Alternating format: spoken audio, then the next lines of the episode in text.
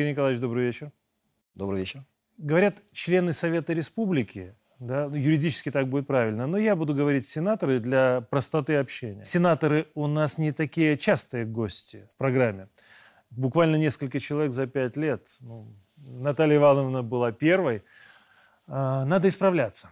Тем не менее, для обывателя тоже есть некоторый флер, навеянный вездесущим американским кино, где сенаторы, как правило, это люди весьма одиозные. Вот на ваш взгляд, в чем разница между белорусским и американским сенатором?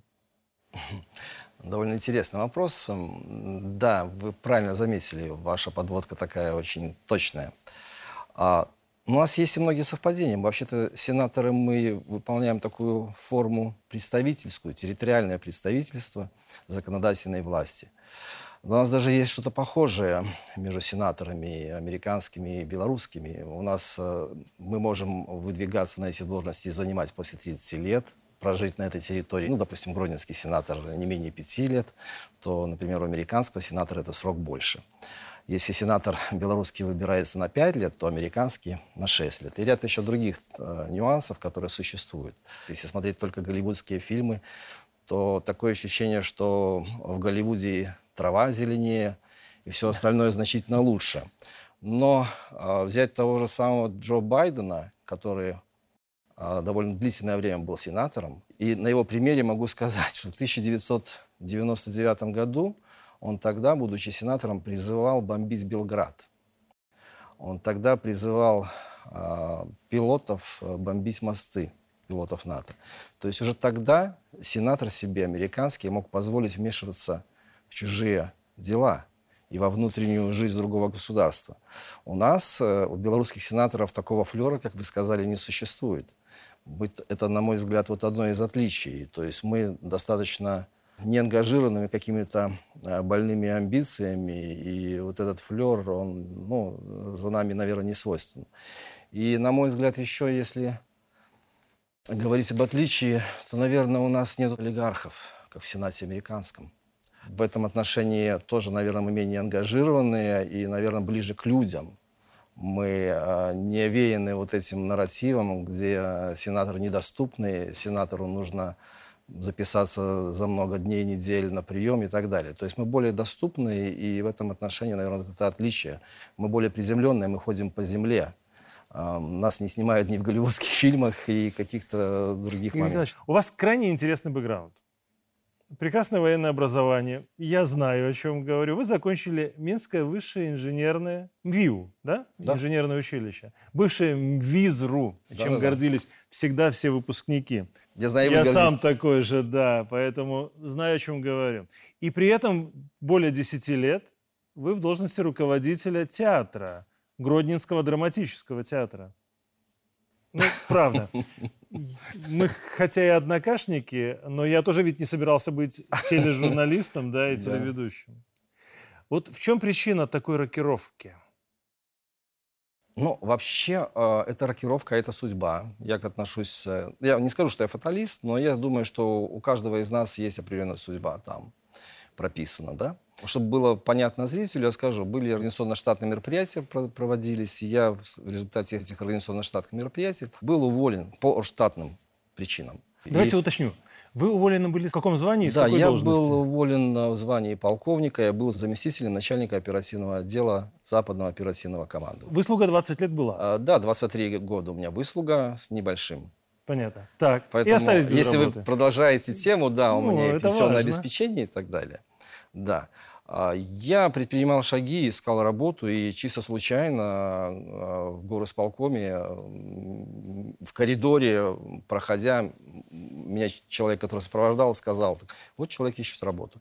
И проходила одна э, женщина, она сказала, ну-ка, давайте зайдите ко мне. И было такое предложение.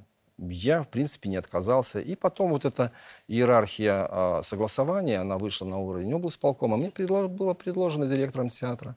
Я, в принципе, недолго раздумывал, я согласился, хотя были различные мнения, меня отговаривали, и куда ты идешь, и зачем, и для чего. Это было Но- при Шапира? но для, да, при Семене Борисовиче Шапира. И он утвердил мою кандидатуру. Я могу вам сказать, э, вы наверняка тоже знаете, что служат э, в трех структурах. Это в армии, в церкви и в театре. Поэтому Да, я, скажем так, не очень далеко есть ушел. такое. А Есть понятие оперативное искусство, есть театральное искусство, да. Ну и, а, знаете, наверное, в моей судьбе где-то был такой зна- знак. А, Мне Василий Семенович Лановой в 2005 году вручал статуэтку князя Александра Невского. А Я тогда а, был победителем в номинации а, «Отцы-командиры». Я тогда возглавлял 12-ю школу подготовки специалистов связи. Наша школа заняла первое место. И вот я был удостоен такого а, знака, я бы сказал. Ну и э, я все-таки думаю, что человек военный, не, может быть, дилетанты некоторые рассматривают это, ну как, военный театр. И даже в истории э, российских императорских театров, э, последний, например, директор императорских театров был Телековский э, Владимир Аркадьевич. Он возглавлял дирекцию московских театров, туда входило в подчинение Новый театр, Большой и Малый театр московский. Поэтому здесь ничего особенного нету. Я вообще считаю, что потенциал э, людей, которые молоды и в какой-то степени имеют э, определенный бэкграунд, как вы говорите, в армейской службе, их нужно использовать. Но все зависит от человека. Ведь мне были сразу звонки относительно того, э, негосударственные СМИ мне сразу набирали, и интервью, как вы оказались, э, и с таким э, нарративом не очень э, таким хорошим. Я сказал, вы, пожалуйста, через год приходите в театр и спросите не меня, а людей, которые служат в нем. Игорь Николаевич, вот правда, не надо оправдываться. Знаете почему? Потому что когда человек выучил четыре основных правила управления, да, то, в общем-то, неважно, чем он управляет. У него просто голова должна быть на плечах. Система управления везде одинаковая, тем более для администратора. Вас же не худруком поставили в Да, конечном итоге. конечно, конечно. Но у всех на слуху ведь бунт купаловцев в 2020 году, да, и совсем отличная от вашей позиция Руководителя. их руководителя. Самое интересное, министр бывшей культуры развалил свой театр, да? И ни у кого не было вопросов к предназначению, правда? Он соответствовал на тот момент. Я уверен, что трясло и ваших подопечных. Но, очевидно, не трясло вас, раз мы сегодня встречаемся. Расскажите, пожалуйста, как вашему театру удалось А, в этой ситуации Да, выстоять театр действительно... и не ока- стать вот актером в чужой игре? А, Часть людей театра оказались в этом течении в, под воздействием телеграм-каналов. И это действительно был такой вызов для меня. А, Был а, неприятный момент, когда для меня это был такой э, вызов на самом деле, который я воспринял очень так серьезно. Это когда над зданием театра поднялся э, бело-красно-белый флаг. Я к этому отношусь э, как к предательству Ну, так и было. Ну, не существует более страшного греха, чем предательство. Действительно, были люди, которые были под воздействием, и были люди, которые крайне агрессивную позицию занимали. А, были люди, которые прибегали в гримерки и, например, взрослым актерам говорили о том, а почему ты сидишь, почему ты не с нами? То есть выдергивали. Но люди э, относились к этому с пониманием. Было э, вообще, на мой взгляд, желание у тех людей, которые тогда выступали, они срывали спектакли, они пытались изменить репертуар театра. Но э, вы, я думаю, тоже знаете, с первого курса актерского мастерства их учат актера перевоплощаться. Он не должен реагировать на все внешние какие-то а, воздействия. Я им приводил даже пример, как Василий Семенович Лановой, у него умер сын, он в это время был на гастролях. И он не отменил гастроли, не сорвал, он выходил на сцену. В то время, когда а, ряд э, актеров нашего театра говорили о том, что здесь автозаки стоят, мы не можем, и не, не имеем права и так далее, давайте репертуар менять, мы не хотим играть. Задача была, самое главное, раскачать театр, э, прекратить э, его функционирование. Но, слава богу, этого не произошло. Э, Да, были тяжелые времена, мы оставались с четырьмя спектаклями э, вместо 30.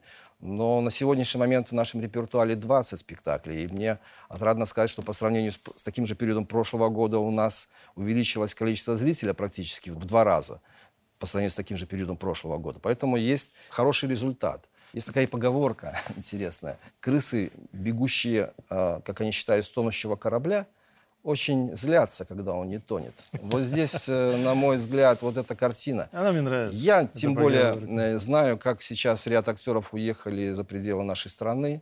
И э, видел в открытом доступе, когда одна из бывших актрис выступает в среде политиков литовских и говорит о том, что да, я имела э, маленькую зарплату в городе, но я могла себе позволить, чтобы мои дети ходили на английский, в секции плавания. И это стоило не такие деньги, не 15-20 евро, как это в Литве.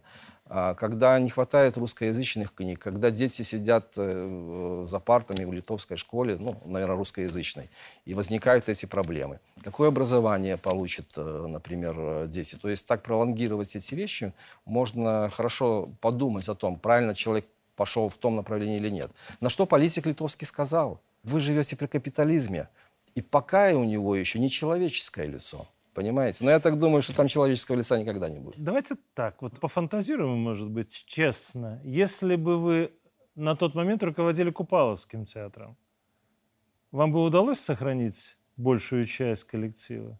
Я вам скажу так. Слабые люди прогибаются, а сильные люди, они ломаются. В данном случае я не был слабым, я не прогнулся. Если бы я прогнулся, людей которые пошли бы на сторону темной стороны, их было бы больше, на мой взгляд. Думаю, я ответил на ваш вопрос. Да, ответили. Театр военных действий. Есть такое устойчивое выражение. Вам, как военному, это известно. Мировая политика, в принципе, сейчас это как дешевый фарс. Политики где-то там. Давайте сегодня обсудим и комбинацию военных действий, и всю ту драму, которая сейчас шокирует мир – вот на днях бывший командующий войсками США в Европе Бен Ходжес заявил, что Украина победит до конца года и вернет Крым. Вот я по Станиславскому не верю в это, а вы? Какую бы цитату Станиславского вам подобрать в ответ? Закон э, дешевого провинциального театра. Чем на каждую выигрышную фразу выше вскакивать. Э, и вот так на сцене актеры под каждую выигрышную фразу вскакивали, и такие кузнечики по сцене прыгали и, и веселились.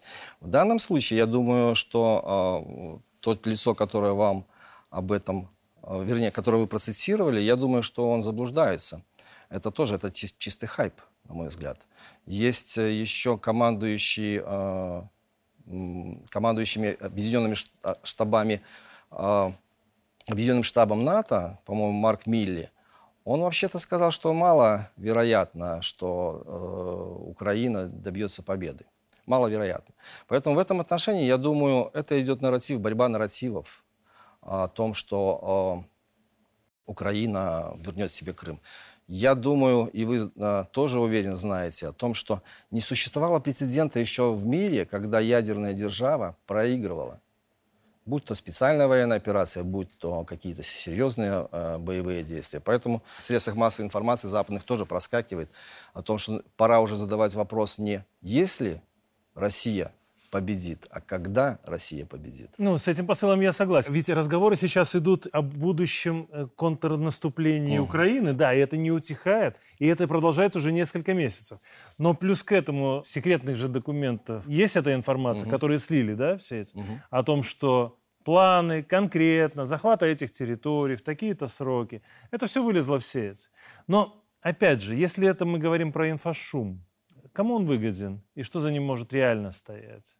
Ну, действительно, этот инфрашум, как вы сказали, он э, необходим э, в плане того, чтобы переключить внимание чье-то куда-то. С чего на что? С чего на что? А, знаете, а ведь э, скоро выборы в Верховную Раду. В октябре в Украине. В 2024 году выборы президентские.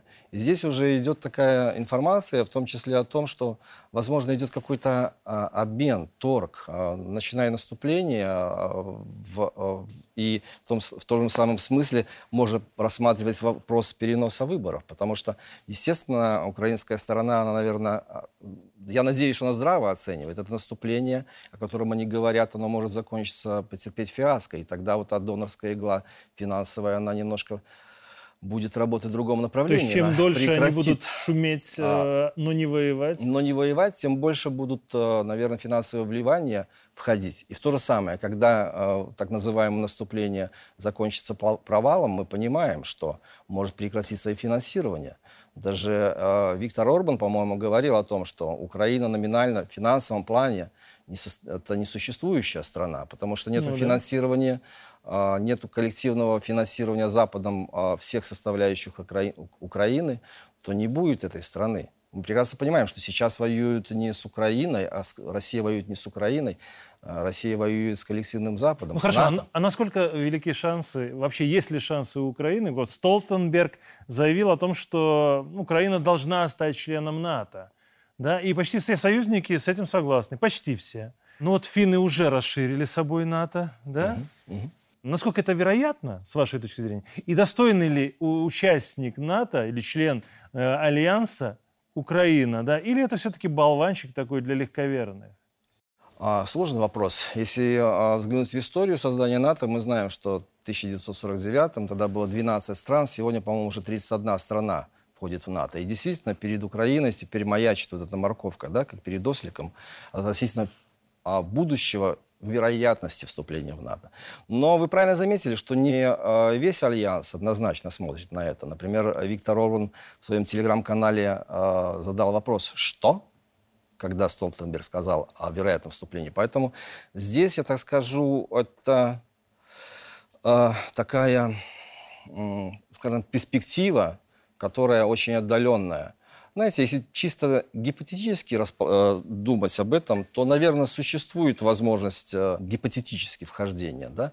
Но, на мой взгляд, это маловероятно, потому что это решение должно быть консенсусом принято. А, раз. А второе, э, Украина сейчас на себя очень многие средства оттянула финансовые из Европейского Союза. А представьте, какие состояния вливания пойдут еще. И тем более Украина, она находится в состоянии войны. Это Поэтому очень важно. Это очень важно, и чем дольше этот будет процесс продолжаться, в результате во что превратится Украина, насколько Э, потенциал украинский будет способен соответствовать тем стандартам НАТО, когда там 2% от ВВП должны выделяться на содержание, на развитие вооруженных сил. Это большой вопрос. Ну, давайте мы... Вы же еще и законодатель. Вы же помните прекрасно, что юридически воюющая страна не может войти в НАТО, пока она воюет. То есть война должна закончиться. Или должны изменить устав НАТО. Специально под Украину. На мой взгляд, это по-моему, весьма маловероятно. Я тоже считаю, что это маловероятно. Но обратите внимание, буквально на этой неделе была инициатива президента Зеленского позвонить Си Цзиньпину, да? И теперь мы видим, как развивается ситуация относительно спецпосланника Китайской Народной Республики в Украину идет разговор. То есть вот это нарратив, который озвучил наш президент, который озвучил Си Цзиньпин относительно а, разговора о а, переговорах. Этот нарратив имеет под собой определенную подоплеку. Ведь, наверное, будет очень страшно и опасно Зеленскому, на мой взгляд, отказываться от руки, протянутой Китаем. Хотя наверняка а, американский истеблишмент к этому отнесется ой, крайне негативно. Зеленский ведь ничего не решает. Вы ведь все-таки, да, не решает. Поэтому действительно а, вопрос такой достаточно обсуждаемый и полемический, но важно, что Любая война закончится мирными переговорами. Любая. Это факт. Любая. И мы с вами прекрасно понимаем. Вопрос, когда и во что превратится Украина. Вот.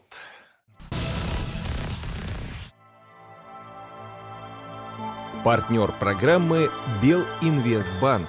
Первый экологичный банк.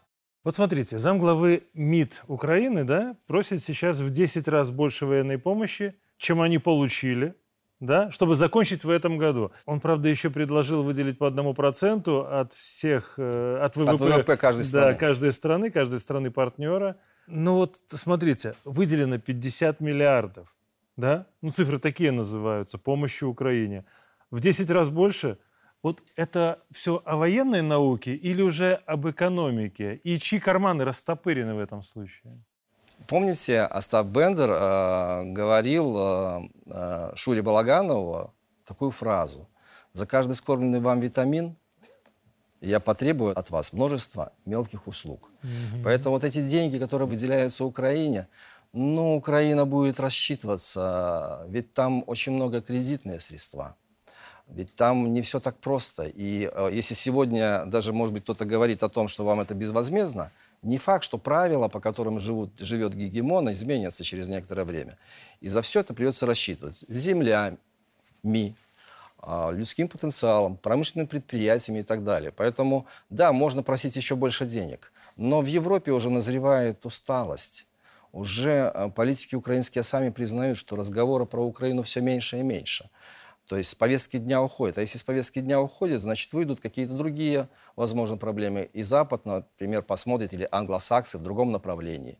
Поэтому э, мы хорошо помним э, шасси Боинга в Афганистане. Угу. К сожалению, э, страшные кадры, когда люди падали. Вот это шасси Боинга, возможно, где-то будет и относи относительно украинских этих событий. Поэтому э, очень хорошо думать нужно Западу. И действительно, Украина может просить многого, ей придется э, э, скоро, наверное, отчитываться за эти деньги. Ну, и тот разговор, о котором э, идет о том, что предстоит наступление, не контрнаступление, потому что, наверное, все-таки наступление. Контрнаступление – это все-таки ответ на наступление то мне кажется, что в ближайшее время, наверное, в мае действительно мы увидим активизацию боевых действий.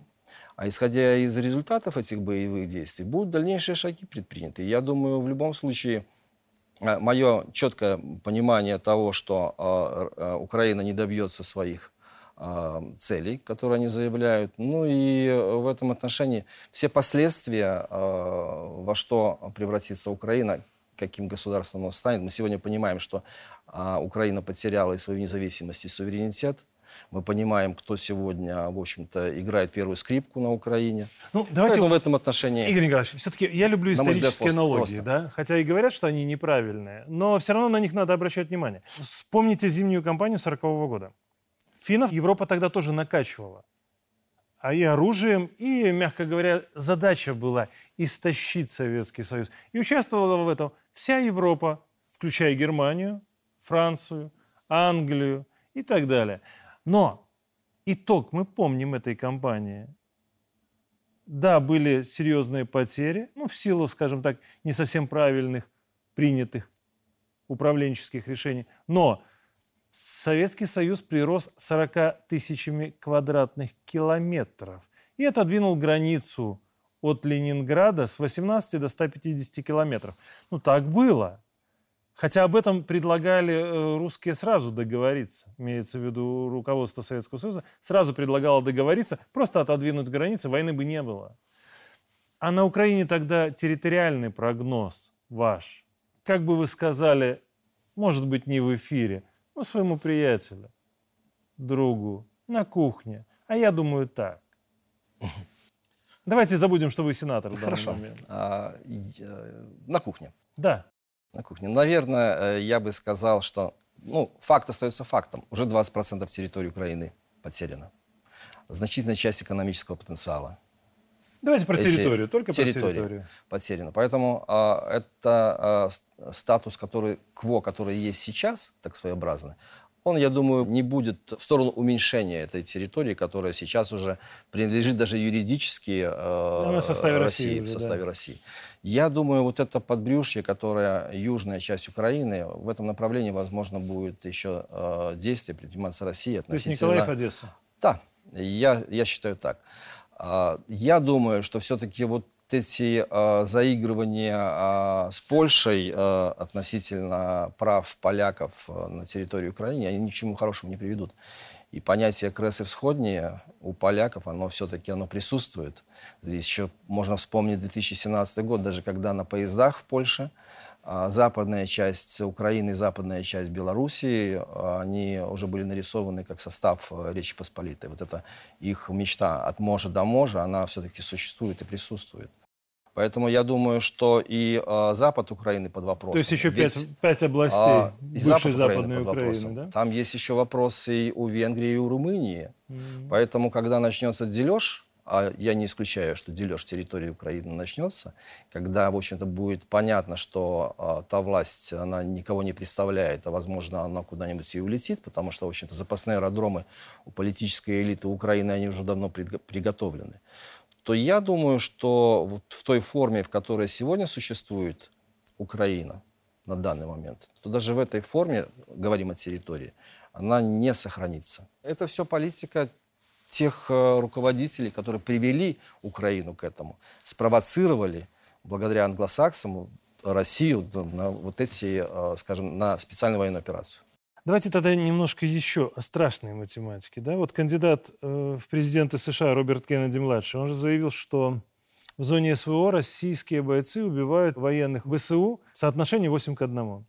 Вот почему некоторые у нас здесь до сих пор не понимают, что эта математика могла отнестись к Беларуси, и эти восемь были бы белорусами.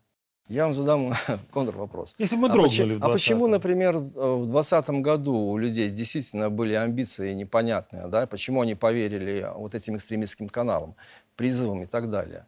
Почему? Этому объяснение я э, не могу найти.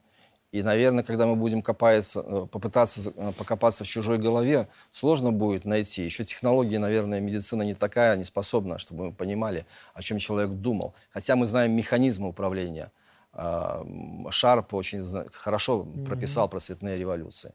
Поэтому э, в этом отношении я больше чем уверен, что если бы в 2020 году, условно говоря, пришла бы великая Света Тихановская, то а, а, у нас была бы гражданская война, это как минимум, я думаю. Ведь э, были планы даже а, в польской элиты, и а, в августе 2020 года появлялись флаги польские в городе Гродно. Поэтому такой механизм рассматривался как вариант – все очень плохо, здесь нас пригнетают, польское меньшинство, 30%, например, этнических поляков, э, это э, составляет э, население Гродненской области. Поэтому вот эту карту национальную могли раскрутить. Ну, э, гражданская пригласить. война это было бы скорее как фактор Это я говорю как, как, как минимум. Я сказал о том, что как минимум. Как максимум, естественно, Вторжение. здесь могла бы быть, э, в общем-то, повториться Украина на нашей территории. Ну, скорее всего, поляки бы зашли. А, Вам же это в Я же было говорю известно. о том, что сказали бы о том, что притесняют польское меньшинство, попросили бы номинальное э, правительство помощь, помощь ввод вооруженных сил, и э, в результате мы бы, наверное, сегодня с вами здесь не разговаривали уже однозначно. И здесь наверняка в Минске уже совершенно другие процессы проходили бы, и мы бы столкнулись с теми проблемами, которые существуют в настоящий день в Украине. Люди, а, к сожалению, не понимали, и некоторая часть э, до сих пор не понимает. Но, но, к счастью, их становится все меньше и меньше. Ну вот смотрите, они ведь добились еще результат вот всего того, что происходило в 2020-м. В сети сейчас уже появились ролики с подтверждением информации о подготовке объектов для размещения ядерного оружия. Да? 43 объекта таких. Угу. Минобороны заявила о том, что расчеты ракетного комплекса «Искандер-М» завершили практическую подготовку в России. То есть мы уже научены. Есть мнение, что наша страна делает хороший выбор, закупая России зенитно-ракетные комплексы ТОР-М2К. Кажется так, да? Мы много говорим о том, что укрепление потенциала противовоздушной обороны – это крайне существенно сейчас. Вот насколько, по-вашему, вы же заканчивали соответствующее военное училище – в Беларуси обеспечена безопасность страны по ключевым позициям. И что необходимо ну, для ее усиления? Я действительно, а, как я говорю, в прошлой своей жизни я занимался вопросом, вопросами строительства и развития да. вооруженных сил. Вы в этом Мне эта тема знакома. Ну, я не могу сказать, что специалист, тем более Нет, прошло уже 11 при, лет, но в какой-то степени могу немножко анализировать. Я хотел бы отметить, что еще немножко раньше а, наши самолеты Су-25 были переоборудованы под возможность применения тактических ядерных боеприпасов. И сейчас э, идет разговор в том числе о тактическом ядерном оружии. И могу сказать, что, на мой взгляд, как военного, а, в случае каких-то критической ситуации э, на театре военного действия, я абсолютно не исключаю российскую решительность на защиту своих э, интересов. в том числе с применением тактического ядерного оружия. Но в нашей беседе уже я упоминал о том, что ни одно ядерное государство не проиграло войну. И ни на одно ядерное государство не было нападения. Поэтому вот то э, э, решение президента, а оно, я так, было, мы понимаем прекрасно, вызрено и прорабатывалось давно, ведь в нашей Конституции мы тоже изменили. А мы теперь не говорим, что мы стремимся к безъядерному статусу. Поэтому в этом отношении шаги приняты правильно, а тем более, когда мы вспомним Будапештский меморандум с гарантиями белорусам да, и ряду других постсоветских стран, когда нас, в общем-то, обманули, обвели ну, вокруг пальца. Скажем, нас надурили, надурили сознательно. сознательно. Поэтому сейчас не нужно оглядываться, что нам скажут э, наши ближайшие Соседи не друзья. Мы знаем, что они говорят. Они даже нашу БелАЭС очень боятся. Там в Литве, по-моему, весь йод уже скупили э, в этом отношении. Поэтому э, абсолютно правильно выведено решение. Я, как, э, я не могу сказать, что я ястреб, да, хоть я и военный, но и не голубь, наверное. Но это решение верное. Относительно э, системы противовоздушной обороны, ведь С-400 тоже у нас уже есть. Объектовое ПВО. А, но есть еще а, ПВО сухопутных войск. Э, эта стезя тоже развивается. Вот Тор-М2 это как раз вот из, этой, э, из этой песни. Э, и, насколько мне известно, батареи Тор-М2 прикрывают нашу БелАЭС. В этом отношении у нас есть четкое понимание. У нас есть государственная программа вооружения. В рамках этой госпрограммы вооружения ежегодно уточняется государственный оборонный заказ. Та техника, которая закупается в России, это вот выполнение этих программ. Ведь Су-30СМ это тоже достаточно многофункциональный, многоцелевой истребитель, он может выполнять, работать как и по земле, так и по воздуху. Поэтому в этом отношении а, вот полтора процента от ВВП, насколько мне известно, мы, в принципе, вот в этих э, э, соотношениях выделяем на силовую составляющую. Куда нам нужно дальше идти? Конечно, нам нужно смотреть э, и в сторону беспилотных авиационных комплексов. Угу. Я вам могу сказать, что у нас, наверное, очень давным-давно, не, даже не наверное, создана определенная структура которая, в вооруженных силах, которая занимается развитием. Этой структуре, ну, наверное, около 20 лет уже. Поэтому есть в этом направлении определенные сдвиги.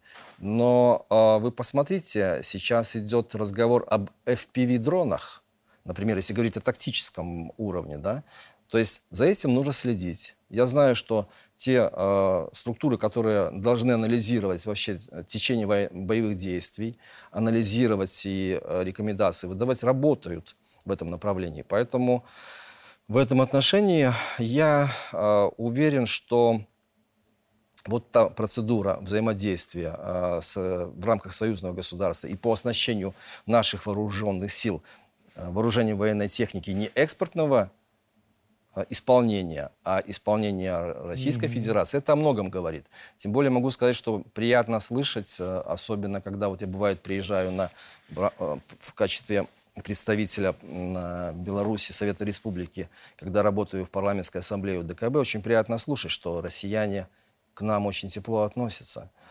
Особенно, когда называют братьями, и это дорогого стоит. И в рамках региональной группировки войск, которая взаимодействует у нас на очень высоком уровне находится с российской стороной, всегда находилась. И даже президент ставил в пример взаимодействия силовых составляющих, силовых структур России и Беларуси. Но это говорит о том, что в верном направлении двигаемся, и я думаю, что мы свою безопасность обеспечим, развивая те направления, которые необходимо развивать. Надо всегда вспоминать слова президента, который говорил, что сколько вы готовы заплатить за свою безопасность и суверенитет. Да, три вопроса, которые да, звучали вопрос, когда э, на предыдущем послании было э, задано. Э, полтора процента, на мой взгляд, не очень отвечает нынешнему уровню угроз. Я думаю, что эта цифра должна была быть больше. Ужаться где-то в других местах, но безопасность да. свою повысить. Но это не наша с вами, ну, в данном случае не моя прерогатива. Ну, мы можем обсуждать, как... Обсуждать такие решения, да. Вот вспоминая слова президента, он сказал, что через конфликт в Украине нас пытаются втянуть в Третью мировую войну. Особенно страшно это понимать накануне главного праздника Дня Победы. А для меня он действительно главный праздник. Более 90% россиян, по данным исследований, считают, что сейчас особенно важно сохранять память о Великой Отечественной войне, о Великой Победе. Уверен, что в Беларуси настроения такие же. Ну, вроде бы все просто. Но вот как? Достаточно мы делаем для того, чтобы сохранять эту память? Или чего-то не делаем, на ваш взгляд? Я люблю сравнения и цифры. А, вы привели а, статистику по России. А, я знаю, что у нас такие же исследования проходили не так давно. 81% белорусов сказали, что 9 мая – это главный праздник. То есть это говорит о том, что мы, в принципе, россияне и белорусы одинаково положительно, с пиететом, с уважением относимся к 9 мая, к Дню Великой Победы. Э, я сегодня ехал на вашу передачу, я обратил внимание, э, что социальная реклама на въезде в Минск, метро, я зашел в книжный магазин, я видел открытки 9 мая. То есть я могу сказать, что достаточно многое делается в этом отношении. А если сравнивать еще э, с другими коллегами, я не буду сравнивать с Европой, да, там вообще сравнение не идет никакое то если сравнивать еще э, времена пандемийные, мы ведь не отказались от проведения Парада Победы. Угу. Мы понимаем, что это такое. Это э, очень тактильно для белорусов. Парад Победы и гордость э, за наших дедов и прадедов. Ведь иногда некоторые э, негосударственные СМИ задаются вопросом, нарратив выбрасывают. А почему вы так остановились э, и так уважительно относитесь к этому празднику? Да? Мое мнение, в том числе помимо великого подвига и потери э, трети населения, э, то здесь еще эта рана, она очень живая. Еще не ушли все ветераны от нас, и слава Богу. А, поэтому в этом отношении а, говорить о том, что достаточно много у нас сделано, я могу, честно и откровенно, мое мнение.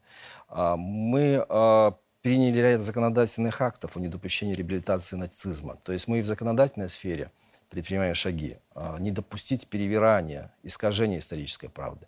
Мы знаем, что в системе образования значительно по-другому начали смотреть на патриотическое воспитание. У нас и в Конституции, в общем-то, тема патриотизма поднимается. Поэтому в этом отношении а, с уверенностью могу сказать, что сделали много. Но нам нужно еще очень хорошо знать историю. Я приведу вам пример. Я в 2018 году был э, в Польше, и на одной из бесед э, мы затронули тему сноса памятников советскому солдату. Mm-hmm.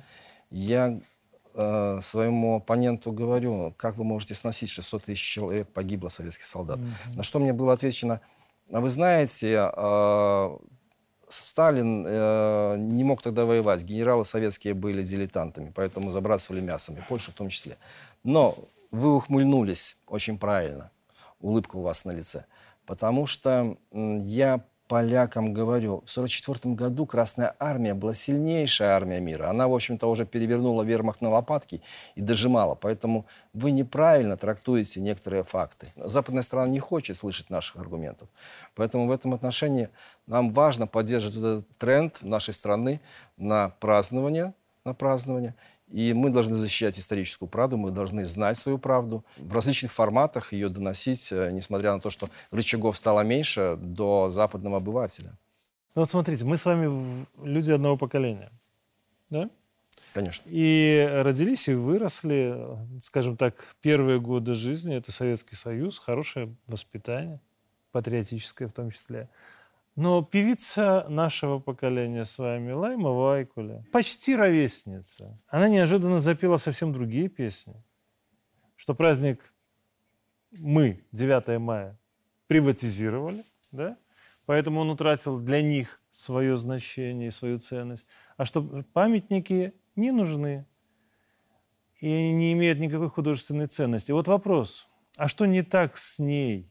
С ее коллегами, которые говорят то же самое. Что произошло в одночасье с этими медийными лицами, для которых вдруг, они ведь воспитывались в той же среде, что и мы с вами, вдруг этот праздник перестал быть праздником. А, знаете, люди творческие, они немножко своеобразные люди. Они, может быть, более тактильны, да? Ну, этим они в том числе и прикрываются. Мы с вами тоже сейчас творческие а, люди где-то. Да, а, где-то. Но у нас просто мы прошли другую немножко школу, когда закалялись мы, да? Мы немножко, ну, пафосно немножко будет звучать, как закаляла сталь. Это была э, наша книга, которую мы читали уверены, вы и я. Поэтому Лайма Вайкаль, она вообще говорила, что она кормила Советский Союз. Никак Скажем не так, можем съесть все, что она Да, а вот эти скормила. женские хотелки и женское а, суждение, оно связано в том числе с хайпом, ведь а, ее забыли. А ей нужно было вспом- напомнить о себе. Ну а почему бы не отыграться на русофобии? Почему бы не сыграть э, вот эту карту, да? Ей же наверняка на Западе откроют какие-то площадки, наверное. Ведь все не просто так она такие заявления делает. Я думаю, она это четко просчитывает. Э, ей нужно зарабатывать. Восточное направление закрыто. Э, поэтому в этом отношении она просто, знаете, как-то пошло очень любит деньги, понимаете? Поэтому э, Бог есть судья, но, знаете, иногда у людей появляется и нимб, и корона на голове. Вот в данном случае, наверное, и нимб, и корона у Лаймы Вайкалина точно появилась такая виртуальная. Но мы, задающиеся вопросом, почему она так себя повела, мы можем только выставить свои догадки, вот мои такие э, субъективные, да. А на самом деле, конечно, это предательство, это такой, э, ну, ужасная вещь, которая, в общем-то, на мой взгляд, э, достойна всякого порицания. Ведь мы помним, и сейчас наблюдаем в России, мы помним таких же людей творческих, которые предали у нас в 2020 году, да, а, поэтому бегущие, испуганные патриоты в России через Верхний Ларс и так далее. Ведь это все звенья одной цепи. А, к сожалению, оно присутствует в обществе, в западном обществе, наверное, в большей степени, в нашей обществе в меньшей степени, и слава богу. Знаете, а, когда речь идет о 50 миллионах погибших во время войны, 9 мая, э, вот лично для меня, это как-то разграничительная такая линия. Свой человек. Да? И, а есть еще моральные уроды. Ну, так бывает. Ладно. К сожалению. Последний, последний вопрос, к сожалению. И даже не совсем философский. Более практический, наверное. Э, впереди у нас две избирательные кампании. В 2024 году и в 2025. И если с тем, кто должен быть президентом, мне лично все понятно, то вот с депутатами и сенаторами есть варианты, и очень не хочется ошибиться. Вот, Игорь Николаевич, по-вашему, каким критериям должны соответствовать члены Совета Республики, сенаторы и депутаты Нижней Палаты нового созыва, да, для того, чтобы, ну, действительно, мы не прокололись больше. Сейчас в обществе есть а, запрос очень сильный на справедливость. Об этом и президент неоднократно говорит. Вот это слово «справедливость». Запрос общества простых людей на это понятие. И даже не на понятие, а на поступки, на справедливые поступки. Конечно, 2020 год, наверное, должен был состояться. Даже если бы он не состоялся, он, наверное, должен был в другой форме мог бы проявиться. Но он расставил все точки над э, «и». Я, например, теперь осознаю а, и понимаю, с кем, с каким человеком я могу пойти в разведку, кому доверить могу свою спину прикрыть а с кем я, наверное, много раз подумаю. Поэтому, наверное, а, нужно внимательно подходить и искать в выборе а, того кандидата, за которого ты проголосуешь, наверное, искать порядочного человека. Ведь порядочность, она включает в себя очень много составляющих. Поэтому а, важно, действительно важно не ошибиться. Но и важно, на мой взгляд, чтобы эти люди не боялись, не боялись открыть э, дверь и сделать шаг – в направлении, которое, возможно, будет опасным, может быть, не таким популярным. Ведь 2020 год э, э, начинался, он очень своеобразно. И мы сейчас делаем работу над ошибками, которая нужна, эта работа над ошибками. Поэтому в этом отношении, наверное, можно, если простому человеку, обывателю пожелать практические вещи, кроме философского моего рассуждения, то, наверное, можно посмотреть, где человек этот был в 2020 году Угу. Посмотреть, например, даже просто в социальные сети заглянуть, да. Если, например, лента 2020 года вырезана, да, то, наверное, о чем-то говорит. Поэтому, естественно, а, это моя точка зрения, и я думаю, что а, а, сенатор депутат, он должен иметь свое четкое мнение по вопросам, быть патриотом своей страны, любить страну, быть, э, защищать ее интересы, самое главное – и тогда, ну и, конечно, наверное, философски или так э, рассуждая, можно просто сказать, а, выбирайте разумом. не хватает разума, обратитесь к сердцу, да? Если там критериев каких-то не хватает, то, наверное, можно и к сердцу обратиться, на интуицию, потому что мы же понимаем прекрасно, что люди приходят на избирательные участки, ну и зачастую они просто прочитали какую-то информацию о депутате, а дальше уже где-то интуитивно. Но э, я надеюсь, что интуиция после 2020 года у наших людей, у белорусов, она приобрела положительные черты и э, развилась в хорошем направлении в плане достаточно четкого анализа, какой человек перед тобой и куда он себя а, будет вести, во всяком случае, какой-то период времени. Я, наверное, еще раз подчеркну две вещи, которые у вас прозвучали, и они мне понравились. Порядочность и смелость. Это важно. Спасибо. Спасибо, спасибо за разговор.